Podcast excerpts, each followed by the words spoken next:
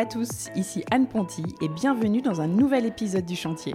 Le Chantier, c'est un podcast maison, travaux et déco dans lequel j'interviewe des personnes inspirantes qui ont réalisé une rénovation. Des particuliers comme vous et moi, ou des décorateurs, entrepreneurs, architectes, bref, des gens qui ont connu ou qui connaissent encore la vie de chantier. Mon objectif, partager des conseils concrets à tous ceux qui se lancent dans les travaux. J'ai moi-même réalisé récemment ma première grosse rénovation, celle de ma maison, et en partageant les avancées des travaux sur mon compte Instagram, je me suis vite rendu compte que le sujet a intéressé beaucoup d'entre nous. Alors bienvenue sur le podcast où l'on n'a pas peur de se salir les mains, où l'on adore parler plomberie, électricité, placo et ponçage de parquet. Bref, bienvenue sur le chantier.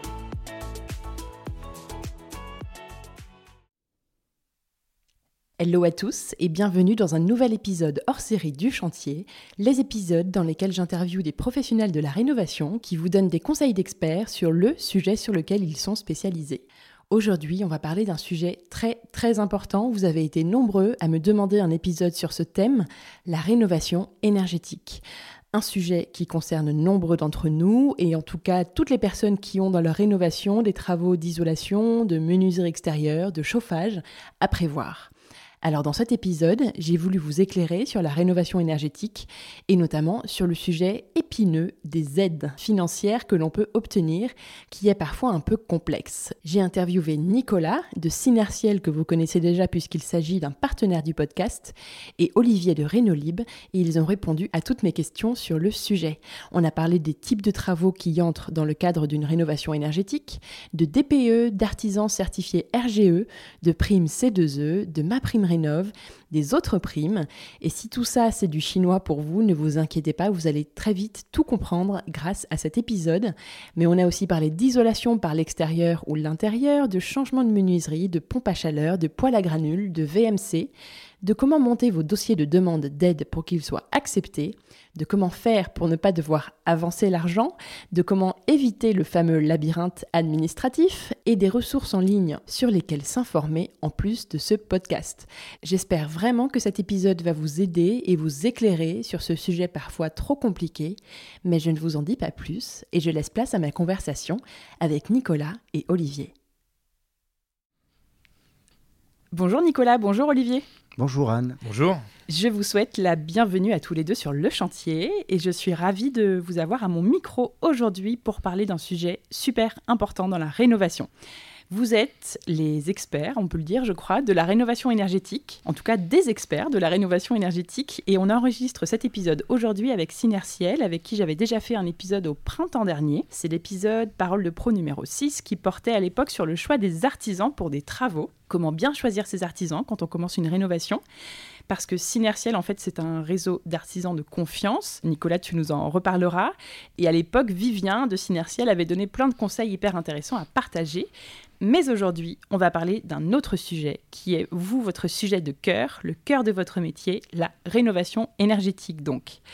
Vaste sujet et sujet euh, qui peut faire peur aux personnes qui se lancent dans des travaux. Moi, j'ai parfois eu des retours de personnes qui, euh, par rapport aux aides, notamment aux aides euh, financières, ça peut être un peu compliqué.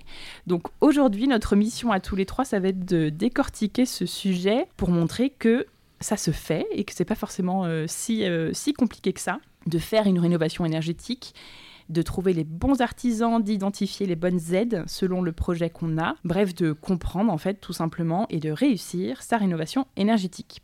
En plus, on est quand même dans un contexte euh, environnemental où ça devient super important, sachant que l'habitat on va en parler, mais c'est un des secteurs les plus consommateurs d'énergie. Et on est aussi dans un contexte légal où ça devient très intéressant économiquement, puisqu'il y a plein d'aides pour inciter à la rénovation énergétique. Voilà, donc le cadre est posé. Vous allez nous parler de tout ça. On va apprendre plein, plein, plein de choses ensemble aujourd'hui. Est-ce que peut-être pour commencer, vous pouvez vous présenter tous les deux, nous dire ce que vous faites dans la vie et en quoi consiste votre travail? Donc moi, c'est Nicolas Cassabois. Je suis directeur C2E chez Synertiel, le réseau dont tu, as parlé là à l'instant, et puis on y viendra dans, dans le podcast. Mon travail consiste à élaborer des offres autour des aides C2E euh, ces offres ont pour objectif de faciliter les démarches administratives et d'accompagner les professionnels du bâtiment qui sont adhérents inertiels pour l'obtention des aides liées aux primes C2E. Donc, euh, tu détailleras ce que c'est les euh, C2E Les certificats d'économie d'énergie, je le dis déjà une première fois, mais c'est vrai qu'il faudra rentrer un petit peu dans le détail. Ok. Et moi, je m'appelle Olivier Fontaine. Alors, je suis thermicien de formation et je suis dans le financement de la rénovation énergétique depuis une bonne dizaine d'années. Et j'ai cofondé Renolib avec Thomas, mon associé, en 2019 pour répondre à une problématique qui est très simple, qui est l'accompagnement des acteurs sur les aspects administratifs et financiers. Alors, notre travail, il est axé euh, sur deux blocs. Euh, le premier, c'est une solution de financement, c'est-à-dire que Renolib avance les aides financières pour accélérer le passage à l'acte et surtout réduire les délais de paiement à ah rallonge euh, des établissements de financement. Et le deuxième, c'est une solution logicielle pour simplifier le travail des artisans. Euh, cette solution, en plus d'intégrer bien entendu la solution de financement, permet de connaître l'éligibilité des différentes aides financières, on, on, va y venir par la suite, en fonction des données réelles du chantier, de chiffrer ces aides et surtout de les déduire du reste à charge. Ok, donc tu t'adresses à la fois aux particuliers qui rénovent et aux artisans. On euh, s'adresse surtout aux installateurs et on permet aux installateurs justement de proposer un parcours très simple pour leurs particuliers. Euh, pareil, on va y revenir après, mais on accompagne aussi les particuliers pour le compte du professionnel. Super. Et enfin, la dernière étape euh, de cette solution logicielle, le but c'est d'utiliser la tech pour automatiser toutes les démarches administratives. Nicolas en parlait tout à l'heure, et notre but c'est de générer automatiquement du coup le dossier complet et conforme pour les différentes administrations. Bah voilà, bah on peut finir l'épisode, on sait euh, qui appeler. Merci, bonne journée. non, on va continuer déjà par définir la rénovation énergétique. Pour euh, ceux qui ne connaissent pas du tout le terme, en fait, et pour poser les bases de cet épisode, simplifier au maximum. Qui veut la définir pour euh, nos auditeurs? Peut-être d'ailleurs vous en avez peut-être pas la même définition tous les deux, je ne sais pas. Alors concernant ma définition, une rénovation énergétique, alors le terme semble un peu complexe, c'est simplement un ou des travaux Mhm. réalisés dans une maison ou un appartement qui vont permettre de faire faire des économies d'énergie tout en assurant un confort de chauffage et de rafraîchissement quand c'est nécessaire de faire du rafraîchissement. C'est pas si compliqué que ça. Euh, voilà, faut simplement s'y prendre correctement et y réfléchir un petit peu avant. Tu as quelque chose à ajouter, Olivier? Je n'ai pas exactement les mêmes mots, mais j'ai la même finalité. Pour moi, la rénovation énergétique, c'est une rénovation qui met l'impact énergétique au cœur du projet. C'est-à-dire qu'on va, on va avoir pour but de réduire au maximum les consommations d'énergie après travaux. Et donc pour cela, on va s'attaquer à différents euh, blocs, comme l'enveloppe, le chauffage, euh, et enfin à tout ce qui est capteur et gestion de l'énergie, mais dans un but très simple, effectivement, réduire au maximum les consommations d'énergie une fois le, chantier terminé. D'accord. Donc en bref, si on résume, la rénovation énergétique, en fait, ça correspond à des travaux d'isolation, de chauffage, de menuiserie aussi, qui sont réalisés pour améliorer la performance énergétique d'un bâtiment, parce que ça peut être aussi un bâtiment euh, pas forcément perso, pas forcément une maison ou un appartement. Tu veux parler de bureaux administratifs Oui, par exemple. Oui, oui, oui, bah, oui, tout à fait. Et pour faire en sorte qu'il y ait moins de déperdition de chaleur, euh, par exemple, typiquement, ou, euh, ou que le chauffage, par exemple, soit plus écologique et performant. C'est tous ces sujets-là. Il y a, il y a ceci, je rajouterai deux notions. C'est la production d'eau chaude. D'accord. Qui peut être aussi améliorée en termes d'économie d'énergie. Ok. Euh, et c'est le renouvellement d'air qui permet de chauffer plus facilement un logement et dans de meilleures conditions. Ok, euh, donc ça englobe pas mal de sujets quand même. Pour ce qui est de l'aspect environnemental, en France, le bâtiment, euh, j'en parlais tout à l'heure, c'est le deuxième secteur le plus émetteur de gaz à effet de serre. Et je vais donner un chiffre que je trouve impressionnant, c'est que ce secteur représente à lui seul 27% des émissions de CO2 et près de 45% de la consommation d'énergie finale. Je trouve ça énorme. Bon, en même temps, euh, c'est logique, hein, il y a beaucoup de logements euh, en France. Oui, et euh, pour aller encore plus loin justement dans, ce jeu des chiffres, le secteur du logement représente 64% des émissions de gaz à effet de serre du secteur du bâtiment. D'accord. Il, y a, il, y a, un autre enjeu lié à l'environnement, c'est qu'on veut décarboner le système de production. C'est-à-dire qu'aujourd'hui, les pouvoirs publics poussent, mais évidemment ils ont raison, pour utiliser des process de chauffage qui fonctionnent plutôt à l'électricité que l'on produit d'une manière décarbonée en France, sans rentrer trop dans les détails, et donc en, évitant d'utiliser les énergies fossiles type fuel et gaz. Hmm. Donc, et puis, bon, euh, avec les différents conflits euh, actuels, on s'aperçoit que ces énergies augmentent. Euh, qu'on ne les maîtrise pas en termes de consommation, de, de, de, production et d'approvisionnement, alors que l'électricité, on la produit nous-mêmes. Donc il y a cet aspect-là qui rentre aussi en ligne de compte, la décarbonation. Et puis en fait, euh, ces chiffres, pour moi, ils montrent aussi que ça veut dire qu'il y a énormément de logements qui sont euh, des passoires thermiques en France, quoi. Oui. Qui reste beaucoup de choses à rénover. Ça, c'est une bonne nouvelle pour les gens qui aiment la rénovation. Oui, tout à fait. Donc, en plus de son action bénéfique d'un point de vue environnemental, c'est quoi les autres effets positifs des travaux de rénovation énergétique? Déjà l'aspect économique, l'aspect Nicolas parlait de l'aspect confort justement avec voilà une meilleure maîtrise des flux d'air qui rentrent dans le logement, ça c'est un, gros point, mais ensuite vient l'aspect économique. Aujourd'hui, on a une, une, inflation qui est assez forte, et donc ces coûts de la consommation représentent un, une majeure partie du pouvoir d'achat des Français. Mm.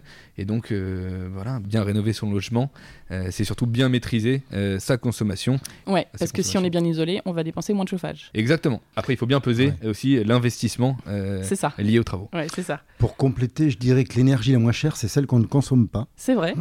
donc, moins on en consomme, moins elle coûte cher. Mais il ne faut pas se priver non plus. Il faut faire attention. Il ne faut pas qu'on soit dans un système privatif où on dit ben, je, je, me chauffe à 18 degrés, bon, c'est bien, mais on peut avoir froid à 18 degrés. Hein. Donc pourquoi pas se chauffer ah, dans de très bonnes conditions à, 21 ou à 19 tout en réalisant, euh, en ayant une facture d'énergie euh, la, moins, la moins élevée possible. Et ça existe. Ça peut y arriver. Donc si on résume rapidement, la rénovation énergétique des logements et des bâtiments en général, il y a trois enjeux. Lutter contre le changement climatique, améliorer la qualité de vie et en fait soutenir un peu le pouvoir d'achat. quoi.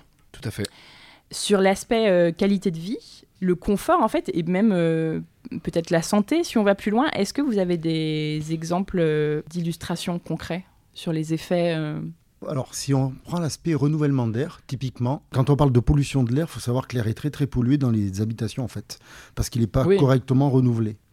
L'exemple assez concret, et c'est très très regardé à date en construction neuve, et donc il faut le regarder en rénovation, c'est le renouvellement d'air d'une maison. On a des logements qui sont relativement mal ventilés, enfin pas de manière. Euh, oui, il y a aussi le sujet de la ventilation, c'est vrai. VMC, et, tout ça. Et, donc, euh, en même temps qu'on va isoler, ça peut paraître euh, pas cohérent mais salé. Il faut aussi pouvoir ventiler d'une manière contrôlée son mhm. logement et faire entrer de l'air neuf dans une maison d'une manière régulée permet aussi de plus facilement chauffer une maison, de ne pas avoir des dégradations type humidité euh, et moisissure qui peuvent apparaître ici et là, par exemple. Euh, et d'avoir un air ni trop humide ni trop sec. Exactement. C'est plus facile à chauffer, ça rend les choses plus faciles, donc plus économes à chauffer, et on s'y, retrouve mieux en termes de santé. Donc bon, c'est un aspect qui n'est pas à négliger, le, renouvellement d'air. Oui, auquel on pense pas forcément tout de suite, mais, mais qui est aussi important. Et sur l'aspect économique, c'est quoi à long terme les effets sur le portefeuille euh, quand on fait des travaux de rénovation énergétique? J'imagine qu'il y en a plein. Bah, déjà, le premier, c'est de réduire sa facture euh, énergétique euh, et donc augmenter son pouvoir d'achat.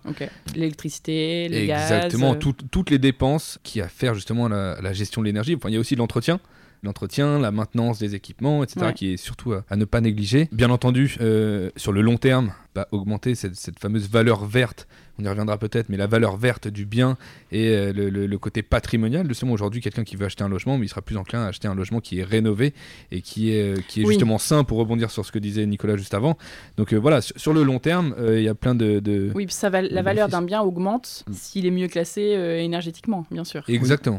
Il y a d'ailleurs des valeurs, comme le disait Olivier, la valeur verte, c'est une valeur qui va apparaître de plus en plus en termes de revente de maisons, où on s'aperçoit que le fait d'améliorer faire une rénovation énergétique dans une habitation va augmenter sensiblement sa valeur. Ouais, c'est ça. Donc euh, c'est plus facile à revendre et on peut la revendre avec un tarif euh, plus intéressant, enfin un prix plus intéressant on le vend pour plus le vite et plus cher. Et aussi sur le sujet économique, on en parlera tout à l'heure plus en détail, mais la rénovation énergétique, en fait, c'est associé à tout un système d'aide financière pour aider les, les, gens à rénover leur logement. Et en fait, les travaux peuvent être pris en charge en bonne partie quand même, je trouve, euh, grâce aux aides de l'État et de collectivités territoriales et, des fournisseurs d'énergie, je crois, mais vous allez nous en dire plus.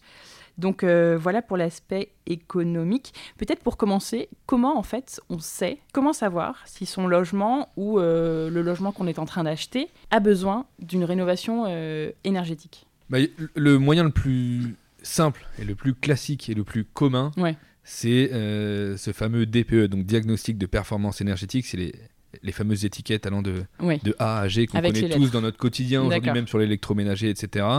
Ensuite, oui, avec euh, les couleurs. Euh, Exactement. Ensuite, on en, on en parlait avant le, avant le début de l'enregistrement, mais l'année de construction du logement qui permet de d'avoir un ordre de grandeur et, de se rapprocher d'une certaine note en fonction de l'année de, construction du logement. D'accord, si on n'a pas de DPE, on peut avoir une idée avec ça. Exactement, euh, mais dans tous les cas, puisque la question c'était le logement qu'on est en train d'acheter, dans, dans, toute vente, il y a un DPE obligatoire. Donc on aura obligatoirement un DPE euh, au terme de la vente. Et le DPE, c'est euh, donc ça va de A à G. G. ok. Donc G, c'est le pire, et A, c'est au-dessus. C'est génial.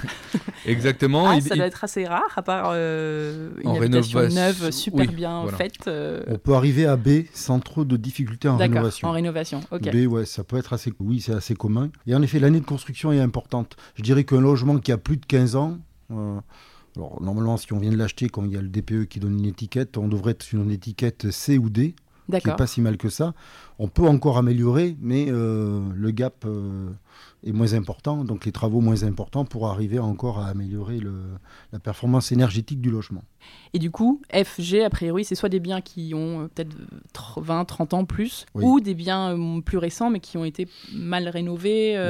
Ça semblerait un peu bizarre parce qu'il y a des réglementations thermiques qui donnent des obligations d'isoler un logement depuis 74, depuis le choc pétrolier. Je dirais moi que... Ah oui, d'accord. avant, c'était pas obligatoire? Non, non, non, il n'y avait pas de réglementation. Donc avant 74, il est probable que s'il n'y a, pas, a pas eu de rénovation énergétique dans la maison, ben, il y a tout à faire. Euh, donc là, il y a, y a un beau chantier qui s'offre euh, aux clients parce qu'il va faire des économies d'énergie en investissant. Donc euh, avant 74, c'est sûr qu'il y a du travail en termes de rénovation énergétique. À partir de 74, il y a, il y a des règles qui ont obligé les constructeurs, et donc normalement ils sont censés les avoir. Euh, oui, à faire les choses à peu près bien. Je dirais qu'à partir de 2000, on est quand même sur normalement des maisons qui ont été contrôlées d'une manière beaucoup plus euh, resserrée, et donc où on, a, on, a on, est, on est sur des étiquettes E voire D à partir des constructions euh, des années 2000. Ok, c'est intéressant ce que tu dis. Du coup, quand on achète, on peut regarder le DPE et se dire, bon, ben, a priori, et puis même si, si on n'a pas de DPE, en fait, on peut, on, peut se baser sur en, euh, en ayant l'année de construction ou l'année de des derniers travaux. Oui savoir à peu près où on se situe. Quoi. Oui. Et si on n'en a pas, on peut en faire réaliser un. C'est assez simple à, réaliser. De toute façon, c'est obligatoire. C'est obligatoire, oui, mais ça, peut être un DPE volontaire. Euh, pour, euh, Ok. Pour nous, si on est dans notre maison depuis 10 ans et on se dit. En, tout cas, c'est le moyen le plus simple. Le meilleur moyen, en tout cas le plus fiable pour moi, c'est de faire appel à un expert et réaliser ce qu'on appelle un audit énergétique qui va aller beaucoup plus en profondeur. En plus du DPE Du logement, exactement. C'est la couche du dessus. Euh, c'est pas le même coût, c'est pas la même étude, c'est pas le même délai d'analyse, de, de, etc. Mais ça va beaucoup plus loin, c'est plus poussé. Ça permet de définir des scénarios de travaux, donc de proposer une amélioration de l'habitat euh, en, fonction de différents critères, en fonction des économies réalisées, en fonction du budget aussi, parce qu'il y a quand même cette notion de budget qui rentre en compte quand on parle de rénovation énergétique. Et cet audit euh, énergétique, il est d'ailleurs maintenant euh, obligatoire pour tous les logements qui sont vendus depuis le 1er avril et qui sont dans une catégorie F et G. D'accord. 1er avril là? 2023, exactement. il me semble que ça va également passer en obligatoire pour les logements qui sont en catégorie E à partir du 1er janvier 2025. Donc, euh, donc janvier 2025, c'est demain. Ouais, c'est très bientôt. Euh, ça coûte combien, tu sais, ce diagnostic euh, complémentaire? Alors un DPE, il me semble que c'est environ entre 150 et 200 euros. généralement, tous les diagnostics sont réalisés en même temps, amiante, termite, etc. Alors que l'audit énergétique coûte entre 800 et 1200 euros en fonction du logement. Et comment on fait pour identifier les problèmes précis? C'est-à-dire que est-ce que le DPE permet, par exemple, de d'identifier les sources précises de déperdition de chaleur, par exemple, pour bien prévoir euh, les travaux précisément? Ou est-ce qu'il faut faire ce diagnostic complémentaire pour avoir ces infos-là? Je dirais qu'en fonction de l'étiquette énergétique, si on est en ABCD, un audit plus poussé ne sera pas forcément nécessaire. Ouais. Dès qu'on est sur des étiquettes E, F et G, là en effet un audit euh, beaucoup plus précis euh, qui va conduire à valider le DPE, mais en plus apporter des scénarios avec des solutions faites par un professionnel qui ne fait que l'audit énergétique. Euh, là, ça va devenir très très intéressant et on, c'est sûr que c'est un investissement, mais on, gagnera après euh, dans les travaux à réaliser. Et euh, surtout, on, identifiera vraiment d'où viennent les problèmes, quoi. Oui, Parce que le DPE, en fait, c'est juste une étiquette, mais on ne sait pas. ça ne nous dit pas précisément cette fenêtre, vous perdez. L'audit énergétique, il va même jusqu'à annoncer les consommations prévisionnelles en fonction des scénarios. D'accord. Donc on sait quelles économies on va réaliser sur le long terme, ce qui est quand même assez intéressant en plus des aides qu'on va pouvoir débloquer, on en parlera plus tard, mais euh, tout à l'heure. Donc ça, ce diagnostic, en gros, vous le préconisez tous les deux euh, dès qu'on est classé euh, F ou G, quoi. Voilà, dans, le cas des, de ce qu'on appelle justement les, ces fameuses passoires thermiques. Ok. Alors, Synertiel, c'est ben, le spécialiste hein, des travaux de rénovation énergétique. Nicolas, vous accompagnez les personnes dans ces travaux-là. Par quel biais ça se fait? Comment vous procédez? C'est à travers notre réseau. Alors notre, réseau, c'est 2200, oui, notre mhm. réseau d'artisans, 2200 professionnels du bâtiment donc artisans ou sociétés, euh, qui œuvrent entre autres sur la rénovation énergétique, pas que, il y a aussi le confort de l'habitat, mais principalement sur la rénovation énergétique. Donc c'est des métiers de chauffagistes, plombiers mhm. chauffagistes, de climaticiens, euh, des pros de l'isolation, des murs, des combles, des planchers bas, des menuisiers pour les fenêtres, donc, et des électriciens pour tout ce qui est système de régulation et ventilation mécanique. Donc c'est un ensemble de compétences en fait que l'on a chez nous, euh, qui sont des artisans indépendants euh, et à qui on va proposer un accompagnement sur la partie administrative du document certificat d'économie d'énergie, qui est une des principales primes qui aide à la rénovation énergétique. Ok. Donc euh, oui, faire appel. Déjà, vous, vous, pardon, vous accompagnez parce que vous proposez ces artisans qui sont tous certifiés RGE. Oui qui, signifie reconnu garant de l'environnement, c'est ça? Oui. Et qui en fait, euh, voilà, ce sont des artisans. Quand on part dans une rénovation énergétique, on est obligé de passer par eux. On ne peut pas prendre n'importe quel artisan. Il faut un artisan RGE, c'est ça? Bah, Disons que c'est ce qui va permettre Pour de avoir pouvoir les débloquer les aides. Voilà, tout à fait. Euh, oui, oui, c'est ça. Et nous, on va accompagner ces artisans-là par rapport à la partie administrative des aides. Parce que c'est pas toujours évident euh, de monter euh, ou de faire soi-même les aides ou de, de, remplir les dossiers. C'est des dossiers, de, dossiers administratifs. C'est ça qui est très compliqué, je crois. Euh, le dossier C2E, c'est un document Donc ça veut dire que c'est quand même pas un document comme ça simple que l'on complète. Il faut pas faire de rature, il faut pas se tromper, il faut indiquer les, les bonnes informations. Il est lié à un devis qui doit être normé avec un maximum d'informations dessus et il est lié à, des une facture qui doit être en correspondance avec les travaux réalisés. D'accord. Donc c'est aussi la garantie, le fait d'aller chercher des aides financières, d'avoir des travaux qui, comme ils sont primés, sont aussi contrôlés. D'accord, ok. Alors si on part sur les aides justement, parlons-en. Il y a beaucoup d'aides différentes qui sont cumulables ou pas entre elles. C'est un gros, gros sujet. On peut peut-être commencer par celle dont tu parles euh, justement, donc que tu appelles C2E. En fait, c'est CEE. E. Voilà, certificat économie énergie. D'accord. Est-ce que tu peux nous en dire plus et nous donner tes conseils sur euh, comment l'obtenir? Quelles sont les conditions? Est-ce que c'est pour tout le monde euh, ou pas? Quels sont les critères? Voilà, dis-nous tout. Ok. Alors, je vais faire simple parce que ça, peut paraître compliqué là comme ça alors que ça n'est pas tant que ça. Mhm. Alors les certificats d'économie d'énergie, il faut savoir que ça existe depuis 2006. Donc ça fait 17 ans. Donc c'est quand même un système qui est quand même éprouvé, qui a évolué au fil des années. Euh, mais qui aujourd'hui euh, a fait ses preuves. Il vient en complément de ma prime rénov qui sera qui sera évoquée oui, qui sont un, peu, les, En fait, c'est un peu les deux aides les plus courantes, non? Tout à fait, complètement. C'est celle à euh, demander en premier? Dans ah une rénovation ah énergétique Oui, oui, c'est partie des deux principales aides. Il y a, la TVA à taux réduite, mais elle, elle s'applique euh, systématiquement. Donc là, c'est plus simple. Mais si on revient sur les certificats d'économie d'énergie, elle s'applique quels que soient les revenus. Donc quelque part, tout le monde vient droit. Mais le montant diffère selon les revenus? Oui, alors, euh, oui, alors c'est... Euh, il y a plusieurs types de revenus. Et en effet, le, le, montant peut différer un tout petit peu en fonction des revenus, pas tant que ça à date. Ça dépend des zones climatiques. Ça dépend si vous trouvez au nord ou au sud. Alors, on ne va pas rentrer dans le détail. Il y a trois zones climatiques et en fonction de là où on se situe, les économies d'énergie que l'on va réaliser vont forcément être euh, plus ou moins importantes. Donc, l'aide sera plus ou moins importante. Ça va dépendre du système euh, qui va être mis en place. Oui, est-ce qu'il s'agit de chauffage? Est-ce qu'il s'agit d'isolation? Exactement. Est-ce que c'est tout euh? Il y a des fiches standardisées par les pouvoirs publics qui, décrivent un certain nombre d'économies d'énergie réalisées par fiche d'opération. Par exemple, une isolation de comble, on considère que ça va faire faire X mégawattheure d'économie d'énergie. Mm Mégawattheure étant euh, l'unité euh, de mesure des économies d'énergie réalisées. Et une fenêtre va faire ben, un peu moins de mégawattheure d'économie d'énergie parce qu'on comprend bien que la surface isolée entre une fenêtre et l'isolation des combles n'est pas, la même, pas la même chose.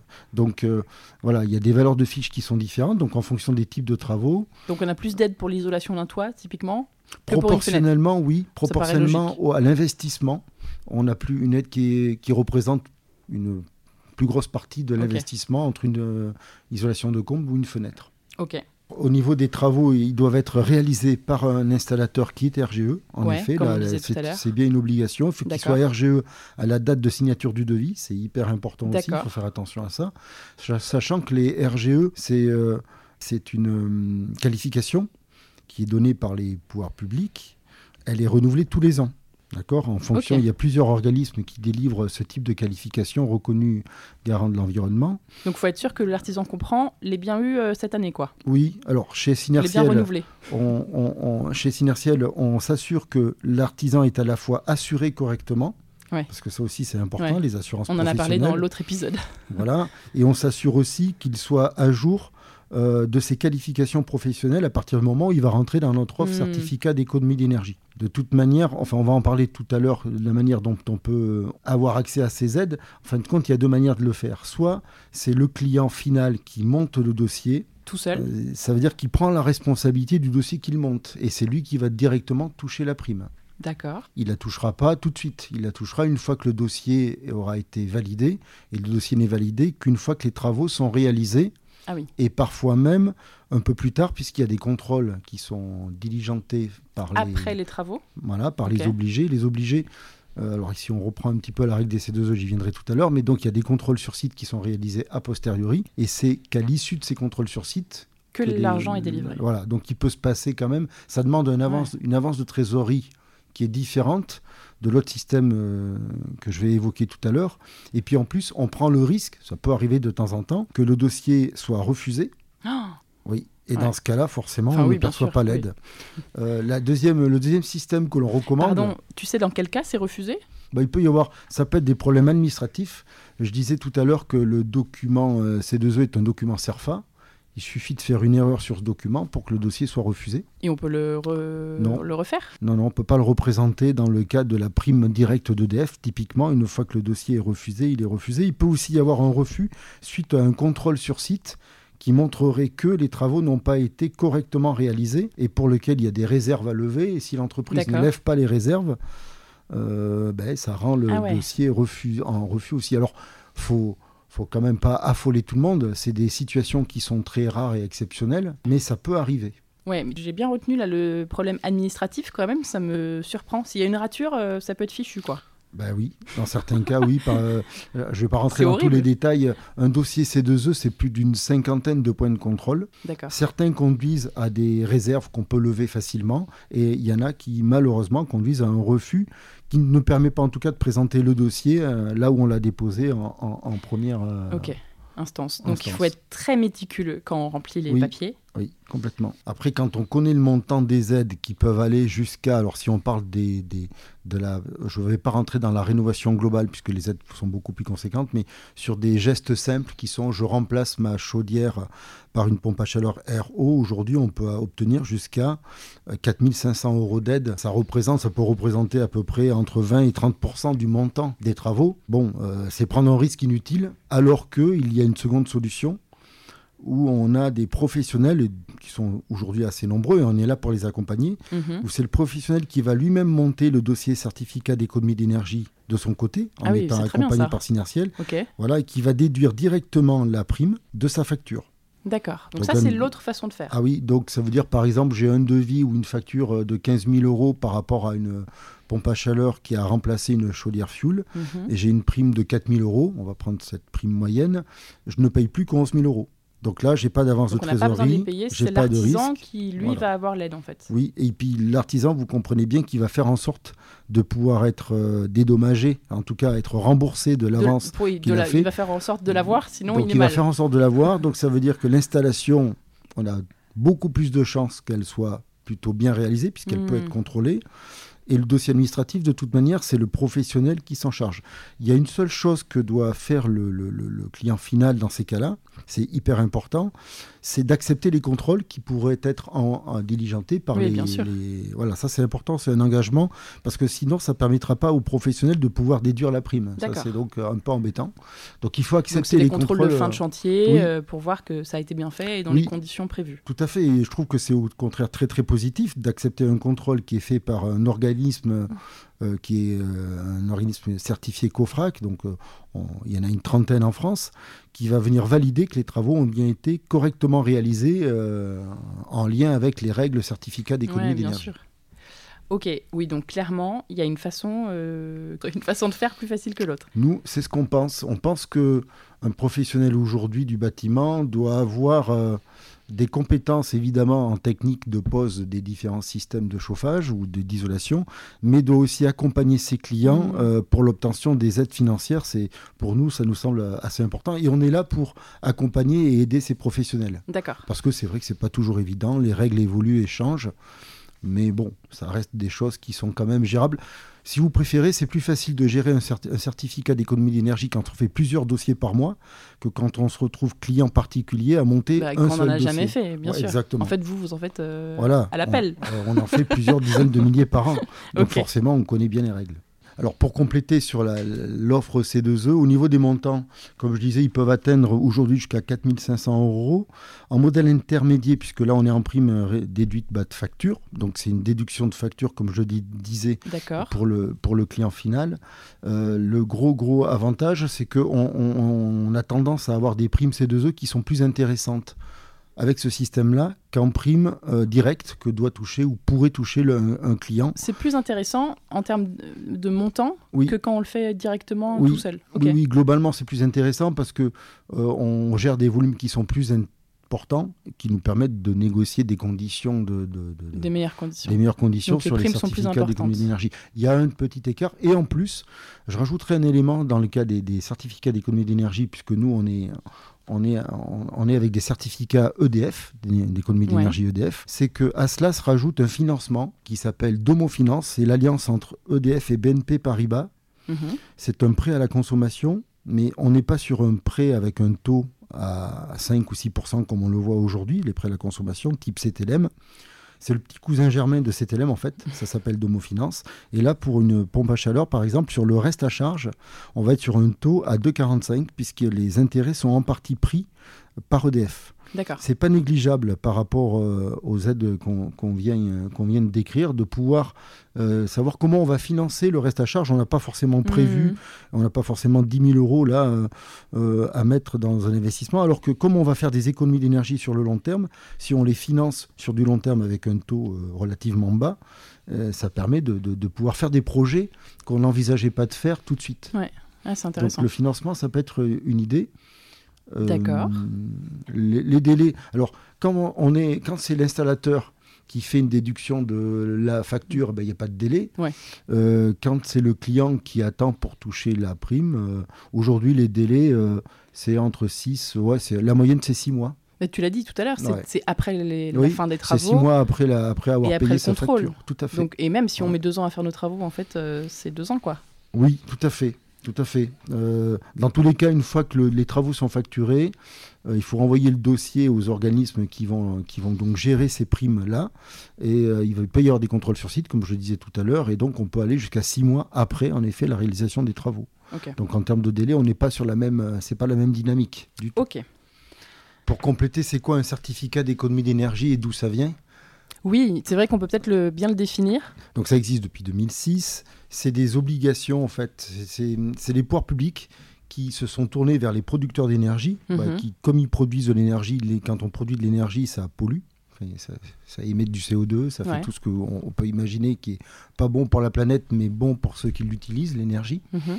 Et donc, euh, pour, euh, il a été demandé à ces producteurs d'énergie. Alors, quand on dit producteurs d'énergie, on peut en citer quelques-uns que tout le monde connaît EDF, Engie, Total, mais aussi c'est des, des, revendeurs de, de, de, fuel ou de, de gasoil ou d'essence. Donc, c'est aussi les distributeurs type Leclerc, Auchan, euh, Total à nouveau, Shell et, compagnie. Quoi. Toutes ces compagnies-là qui vendent de l'énergie quelque part. OK on leur demande, euh, à travers des programmes qui, sont, qui durent en général 3 à 4 ans, d'amener la preuve qu'ils vont accompagner les clients pour faire faire des économies d'énergie. Donc c'est ce qu'on appelle des certificats d'économie d'énergie pour tous ces distributeurs et fournisseurs d'énergie. Donc là, on en est, on appelle ça des périodes. Comme je te dis, ça existe depuis 2006.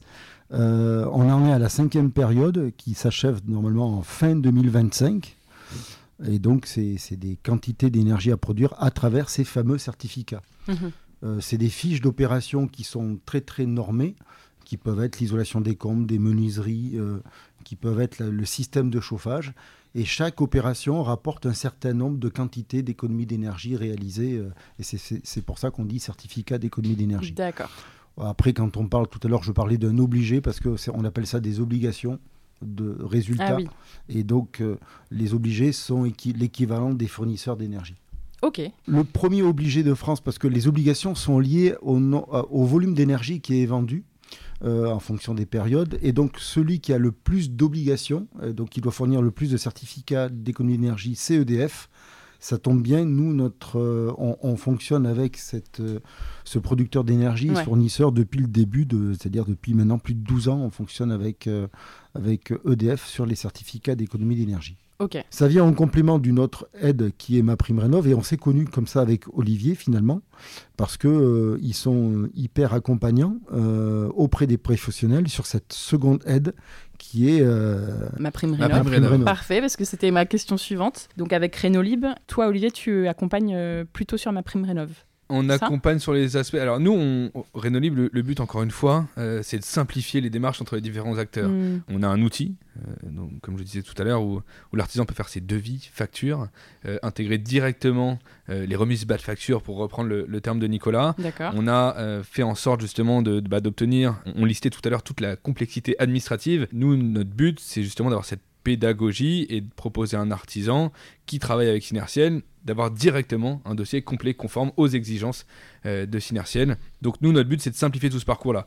Aujourd'hui, les exigences des certificats d'économie d'énergie, elles sont à peu près les mêmes que les exigences de ma prime. D'accord. C'est quoi la différence en fait entre ces deux aides? Alors déjà, le, contexte n'est pas le même. Hein. Les certificats d'économie d'énergie sont une aide privée euh, financée par les fournisseurs, d'énergie, alors que ma prime c'est, euh, comme je dis souvent, c'est un peu le crédit d'impôt de transition énergétique 2.0. Euh, c'est-à-dire qu'il y a eu une sorte de remaniement de ce crédit d'impôt qui se déclarait tous les ans et qui a été transformé, mais finalement calqué sur le modèle des primes certificats d'économie d'énergie. Et c'est une aide gérée et administrée par l'ANA et qui est donc une aide publique du gouvernement. Ok. Donc déjà le contexte n'est pas le même. Ouais. C'est assez jeune. Enfin, ça existait depuis longtemps, mais ce, nom-là, ma prime rénov, ça a un an ou deux, non? Oui, c'est le, ce, ce, rebranding, euh, comme on dit dans le monde des startups, est, assez récent. Euh, mais, mais, derrière, effectivement, le véhicule reste à peu près le même. C'est euh, proposer un, financement, ou en tout cas une participation au financement euh, dans le cadre de travaux de rénovation énergétique. La... Et alors, comment on fait pour l'obtenir? Alors, comment on fait pour l'obtenir? Il y a deux axes. soit on regarde les différents critères. je ne vais pas reciter tous les critères qu'a cité Nicolas, mais qui sont un peu les mêmes. Qui, qui sont les mêmes, qui sont exactement les mêmes. On parle de là du coup je vais quand même les citer. Euh, on parle quand même de, bah, du niveau de ressources. On a cette chance-là que depuis peu, déjà les ressources, les conditions de ressources entre les C2E, pour pas redire certificat d'économie d'énergie, je vais dire C2E, entre les C2E et ma Primanov sont maintenant les mêmes, ce qui n'était pas le cas il y a quelques temps. Ah Donc déjà, c'est plus, simple. Déjà c'est plus simple. On a les mêmes catégories.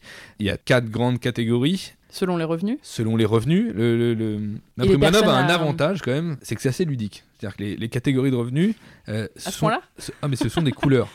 Ah oui, oui, oui. C'est euh, jaune. rose, euh, exactement, jaune, rose, bleu, violet, etc. Donc c'est assez ludique. ça permet de comprendre assez facilement. Ce sont donc les mêmes que les certificats d'économie d'énergie. Ce ne sont pas les mêmes entre l'île de France et le reste du territoire. Et ensuite, on va avoir des critères techniques sur les travaux, on va avoir des critères sur le type de bâtiment. Il y a déjà un point qui est important, il faut que le bâtiment il ait plus de 15 ans, alors que dans les certificats d'économie d'énergie, il doit avoir plus de 2 ans. Ah, d'accord. Donc point euh, important, euh, ça c'est une mise à jour assez récente. Donc si le bien a moins de 15 ans, c'est pas la peine de demander ma prime rénov, c'est hors sujet. Voilà, c'est ça, on se rapproche des installateurs synertiels pour, la prime C2E. Euh, pour compléter sur les C2E, si quelqu'un vous propose une rénovation énergétique alors que votre maison a, 2 ans, il y a un problème. Fuyez. c'est qu'il y a un petit problème de, construction. Oui, oui non mais... Ou de vente des travaux de rénovation. Mais euh, au sens euh, plus large, parce que donc moi je suis quand même aussi issu du monde des certificats d'économie d'énergie, on a, on a découvert ma prime rénov justement pour proposer cette simplification aux artisans. Et de, de, par mon expérience, moi je trouve quand même que ma prime rénov, alors certes il y a un délai de traitement, euh, Nicolas donnait 6 mois de, délai, mais pour moi, ma prime peut aller encore plus loin. On le voit, hein, il y a énormément d'actions contre le gouvernement sur ce sujet-là. Ah oui? Ah oui, il y, a des délais, il y a énormément de, de groupes sur les réseaux sociaux qui, parlent de délais de 2-3 ans. Enfin, ça peut être assez long. On le voit à notre échelle. Alors nous, on a, on a cette expertise, on a notre outil qui nous permet d'avoir justement des dossiers directement complets, conformes, avec toute la nomenclature qu'évoquait Nicolas sur les C2E. On a la même sur ma MaPrimeRénov. Donc on réduit ces allers-retours, mais voilà, il y a, y a un délai de traitement qui est plus long, mais ma MaPrimeRénov a le mérite d'avoir des étapes d'avancement qui sont claires. C'est-à-dire qu'on ne peut pas revenir en arrière. Euh, on a des niveaux d'étape, euh, c'est-à-dire que le, client doit d'abord créer son compte lui-même. Ensuite, il doit faire une demande de subvention.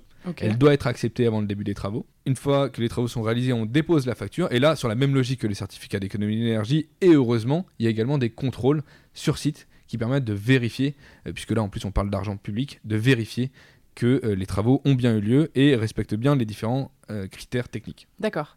Pour le coup, là, il n'y a qu'une seule façon de le faire? Non, il y a toujours deux façons de le faire. Encore une fois, ma prime rénov est un calque, euh, est un calque de des C2E sur le crédit d'impôt de transition énergétique. Donc, l'obtention, elle peut être faite en direct, c'est-à-dire que le bénéficiaire donc va faire les différentes étapes que je viens de vous citer, qui, sont, qui, sont, les mêmes, exactement les mêmes.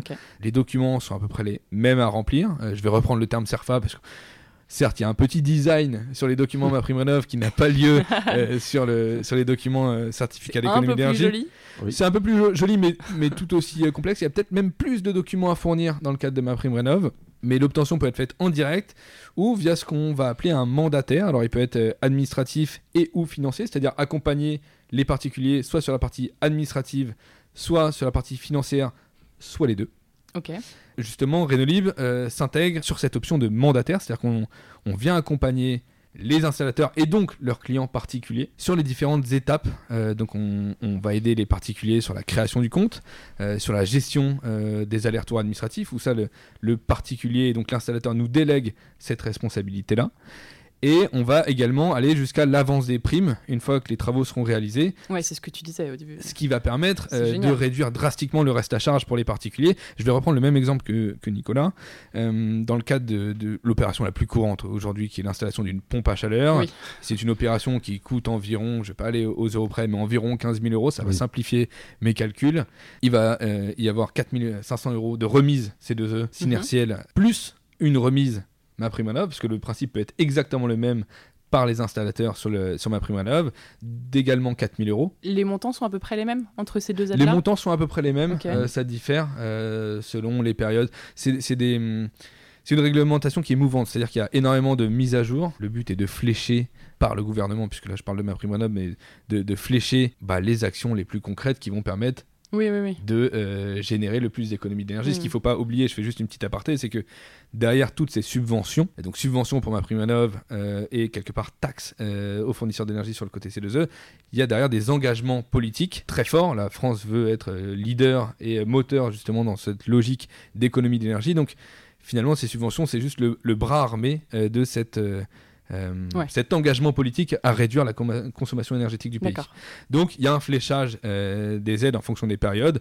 Aujourd'hui, effectivement, si on sur l'opération, pour revenir à mon opération euh, de pompe à chaleur, sur une opération d'installation d'une pompe à chaleur, on peut financer jusqu'à 60% du montant des travaux facilement euh, avec ces deux aides-là. Avec ces deux aides-là, en passant par un professionnel euh, certifié RGE. Donc voilà, c'est pas à négliger. Pour revenir à la question, mhm. euh, le but de Renolib, c'est effectivement que le parcours soit simple pour les particuliers qui font faire leurs travaux par des entreprises partenaires, parce qu'on va les aider sur l'aspect administratif pour réduire toute cette charge, tout ce qu'on appelle chez Renolib le labyrinthe administratif lié aux aides financières, tous ces allers-retours, ou aller simple, comme le disait Nicolas juste avant. Il y a certains cas où on ne peut pas revenir en arrière. Justement, c'est c'est encore une fois le but d'être euh, voilà, très normé dans notre euh, logique documentaire et euh, réduire le reste à charge.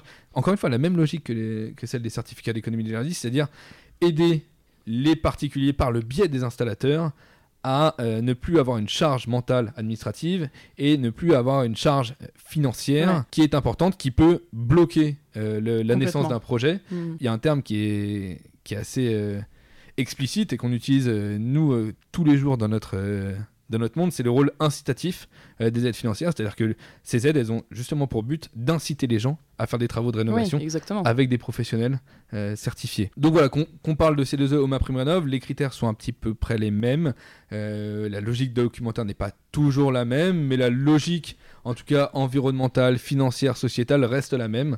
Et notre rôle, c'est justement, je pense à Nicolas et à moi, de simplifier le, le parcours des particuliers et, euh, et d'être pédagogique envers les entreprises avec qui on travaille pour faire en sorte que ça soit un parcours de santé et que les particuliers se concentrent plutôt sur le choix des matériaux et le choix des équipements. Le choix de leur carrelage et de leur peinture. Exactement, plutôt que, sur, le choix du causer, euh, Voilà, tout à fait. Ok. Et alors, j'ai une petite question. Euh, tu as parlé plusieurs fois du, du, compte à créer sur cette aide-là. En fait, parce que ça démarre par quoi? C'est un site où faut aller C'est une plateforme, c'est une plateforme web euh, qui s'appelle qui s'appelle Ma Prime Rénov. D'accord.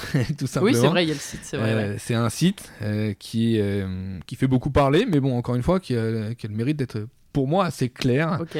Et donc la première étape, c'est la première étape, c'est créer le que le particulier, et j'appuie bien là-dessus, que le particulier et non pas le professionnel, le particulier crée son propre compte pour ensuite faire une demande de subvention. Ok. Voilà. Et ça, on accompagne euh, énormément de particuliers dans la création de comptes euh, pour le compte des professionnels. C'est-à-dire qu'on explique toujours que euh, cet accompagnement est offert par l'installateur. Donc même si on décide de prendre l'option administrative euh, non, au contraire, avec l'artisan qui va le déduire de la facture, etc. Oui. Plus simple en tout cas. On crée soi-même son compte. C'est pas l'artisan qui le fait, ça. Exactement. Dans tous les cas, il faut aller sur le d'accompagnement, mais justement, l'artisan nous délègue ce rôle d'accompagnement où nous on prend rendez-vous, on réexplique puisqu'il y a toujours euh, un, gros travail de pédagogie à faire euh, sur les étapes à venir, de visibilité, de transparence, parce que voilà, ça, peut paraître complexe toutes ces aides, mais notre but c'est d'expliquer au grand public bah, que c'est pas si complexe, il y a juste des règles euh, à, respecter, des mm. étapes euh, qu'on peut pas franchir et des lignes surtout qu'on peut pas franchir, c'est plutôt ça que je devrais dire. Et donc on accompagne voilà, les particuliers dans le, la création du compte à distance. Ok. Donc parfait, on a fait là un joli focus sur les deux aides en fait les plus importantes, hein, si j'ai bien compris. Oui. Euh, quelles sont les autres aides quand même? Parce qu'il y en a beaucoup, il y en a une dizaine en tout, je crois. Mais est-ce qu'on euh. peut lister les, les autres, en, tout cas celles sur lesquelles ça vaut le coup de se pencher et de faire la demande qui sont peut-être pas toutes cumulables avec les deux dont on a un peu plus longuement parlé, mais... Il y a énormément d'aides qui sont cumulables entre elles, euh, quand même. Il y a quelques exceptions, parce qu'elles cumulent déjà les deux. Mais si, on, si on reprend justement les, si, on fait cet exercice de reprendre les différentes aides, donc il y a bien entendu la prime C2E, comme l'a évoqué euh, Nicolas, la prime Ma Prime Rénov, avec un volet qui s'appelle Ma Prime Rénov Sérénité, qui est dédié aux ah ménages modestes et très modestes. D'accord. Avec un gain énergétique euh, à atteindre. Donc c'est réservé à une certaine partie. Euh, surtout sur euh, cette logique de rénovation globale. Le but n'est pas de rentrer euh, maintenant dans cette logique-là, mais en tout cas, voilà, ma prime rénov Sérénité est dédiée justement à cet accompagnement et cette rénovation globale, surtout sur un volet énergétique. Qu'est-ce que tu entends par rénovation, rénovation globale c'est un, c'est une rénovation qui va prendre en compte plusieurs corps de métier, comme l'association de, de, travaux d'isolation et de chauffage, pour avoir une meilleure performance. C'est pas juste de l'isolation. Ok. Voilà, le but c'est de, d'allier les forces pour euh, consommer le moins possible, d'avoir le, le meilleur retour, j'allais dire sur investissement, mais surtout sur énergie, euh, en fonction des travaux qui sont réalisés. Ok, qu'est-ce qu'on a d'autre après? Ensuite, on a euh, l'éco-préato zéro. Oui, alors ça, en rapidement, tu peux nous en dire deux mots? Alors l'éco-préato zéro, c'est un financement qui est proposé par les banques, qui vise, comme son nom l'indique, à proposer un taux zéro mhm. sur les travaux de rénovation énergétique. Ok. Voilà, avec un certain dossier à remplir également qui, qui se rapproche tout autant d'un document CERFA. Et c'est un prêt qui est, qui est décerné effectivement par les établissements bancaires. Et conditionné par contre par la réalisation d'une rénovation globale. Il faut qu'il y ait plusieurs lots. J'étais expert là-dessus. Il faut qu'il y ait plusieurs lots. Euh, pour, pour avoir accès à l'éco prêt à taux zéro, c'est quelque chose qui est un petit peu émergent, qui n'est pas forcément proposé d'une manière très très volontaire par les banques. D'accord. Et qui peut prendre un petit peu de temps. Je le dis parce que le mieux, c'est de. Les primes doivent, permettre, les aides dont on, qu'on vient d'évoquer doivent permettre d'avoir un reste à charge euh, à minima. Donc euh, parfois, on peut avoir recours à l'éco prêt à taux zéro, mais c'est souvent dans des rénovations un peu plus lourdes, en fait, qui vont nécessiter d'aller chercher en effet des financements. Euh, voilà, et sachant qu'avec Synertiel, nous, ce qu'on propose, c'est le prêt d'homofinance, qui est finalement un prêt à la consommation. On va beaucoup plus vite. Et euh, alors le taux n'est pas à 0%, il est à 2,45. Oui, tu en parlais tout à l'heure. Il est, il est préfinancé, enfin les intérêts sont en partie payés par EDF dans ce cadre-là. Euh, mais c'est un prêt à la conso, donc ça peut aller un peu plus vite. Ok.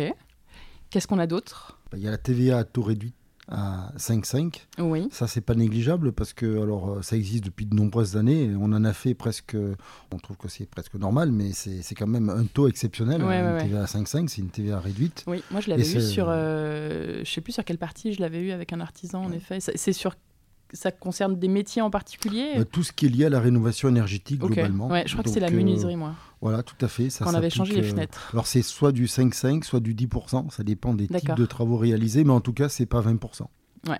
Ensuite, on va avoir effectivement les différentes aides locales. Alors là, elles sont multiples et variées. Oui, qui dépendent de la région. Où qui dépendent de la région, parfois de la commune, parfois de. je vais donner un exemple, mais il y a certaines régions qui euh, vont euh, subventionner des matériaux qui seront biosourcés. Ok. Donc ça, c'est, moi, je trouve que c'est une très bonne logique et une très bonne initiative. Mais voilà, c'est, au niveau local. On va avoir également ensuite les, euh, exonérations de taxes foncières. Et enfin, le chèque énergie pour aider les, ménages euh, en situation de précarité énergétique dans le, euh, le financement de leur charge énergétique. D'accord. Et là, on a fait le tour de tout ce qui existe. On a fait un tour. Euh, un bon tour. Un bon tour. voilà. En tout cas, voilà, des, des, des, aides auxquelles réfléchir et sur lesquelles se pencher euh, quand on part dans une rénovation énergétique. Et comment savoir à quelles aides on est éligible pour son projet de rénovation?